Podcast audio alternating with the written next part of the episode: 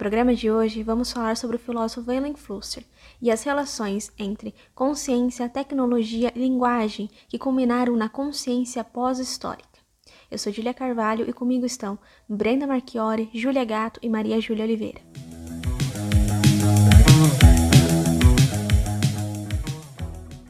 De acordo com o filósofo, a consciência humana ganha forma por intermédio da linguagem.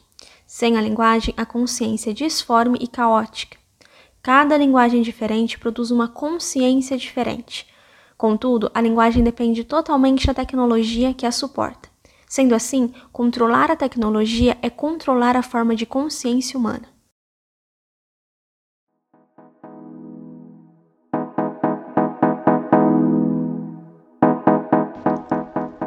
A tecnologia imagem desenvolve nos seres humanos uma consciência imagética. Essa consciência é cíclica, mágica e bidimensional. Como uma imagem, a consciência gira em torno dela mesma, pois não há um ponto de início ou fim. Nós lemos imagens de forma desordenada, sem as dimensões de tempo e profundidade.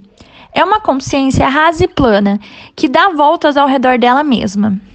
Não há acúmulo de conhecimento, porque parece que o tempo não anda. Os primeiros textos inauguram na humanidade uma consciência histórica e linear. A história humana passa a ser registrada e a escrita inaugura o passado. Antes disso, não havia noção de passado. O texto desperta uma noção de tempo e faz nascer a noção do progresso na humanidade. Com a criação da imprensa, a difusão da escrita passou a ser feita em larga escala.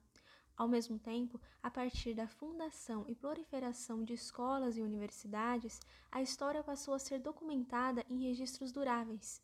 Isso acabou gerando na sociedade uma formação de consciência histórica, com compreensão da ordem dos fatos e consequências dos eventos a dimensão do tempo passa a ser totalizadora.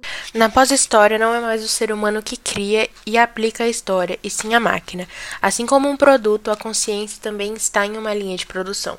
A consciência pós-histórica é feita por máquinas. Quando o ser humano terceiriza a produção e a aplicação da informação, grandes corporações passam a controlar a linguagem e, consequentemente, a consciência humana.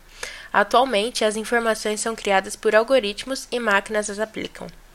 A política dá forma a uma sociedade que participa em redes do debate público em que atualmente toma a palavra a partir dos meios digitais.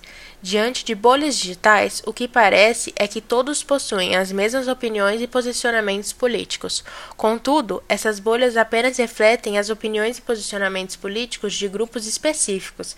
Elas não representam a opinião pública e nem refletem a opinião da sociedade. Ela funciona basicamente como um espelho que reflete e replica as opiniões e posicionamentos daquele grupo no qual você está inserido. Quando falamos sobre algoritmos diante desse cenário, é necessário lembrar que as informações são criadas a partir deles. Isso implica em apenas receber informações que estejam de acordo com a bolha social na qual você está inserido. Se falarmos sobre posicionamentos políticos, o algoritmo irá entregar o conteúdo que seja pertinente ao posicionamento da sua bolha. Esse foi o episódio sobre Willem Flusser e pós-história.